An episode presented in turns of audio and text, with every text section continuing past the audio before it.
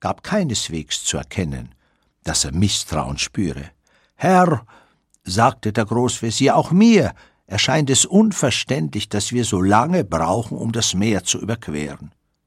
Ja, bestätigte der Schah, als ob er selbst erst durch diese Bemerkung des Großveziers auf die allzu lange langsame Fahrt aufmerksam gemacht worden wäre. Ja, du hast recht, warum fahren wir so langsam?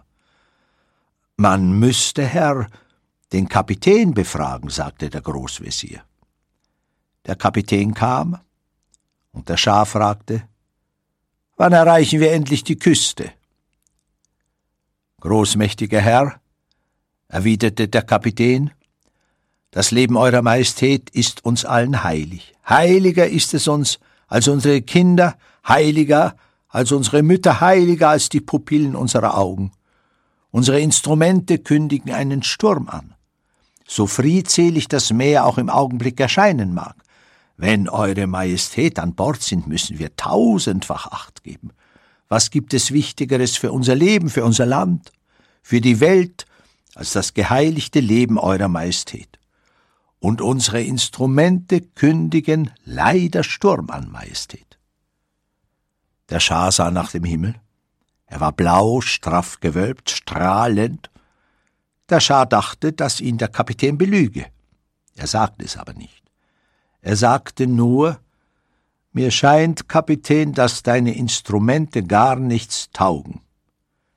Gewiss, Majestät, antwortete der Kapitän, auch Instrumente sind nicht immer zuverlässig. Ebenso wie du, Kapitän, sagte der Schah. Auf einmal bemerkte er ein winziges weißes Wölkchen am Rande des Horizonts.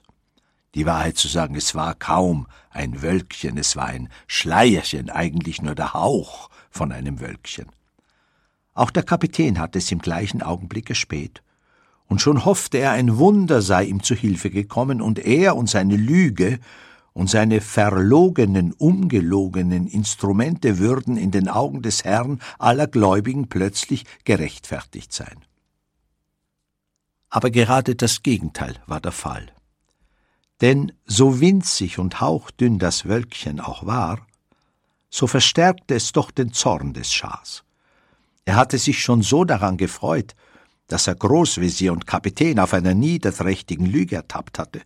Und jetzt kam die Natur selbst, gebar ein Wölkchen. Und wie leicht konnten richtige Wolken daraus werden, und gab am Ende noch den lügenden Instrumenten recht. Mit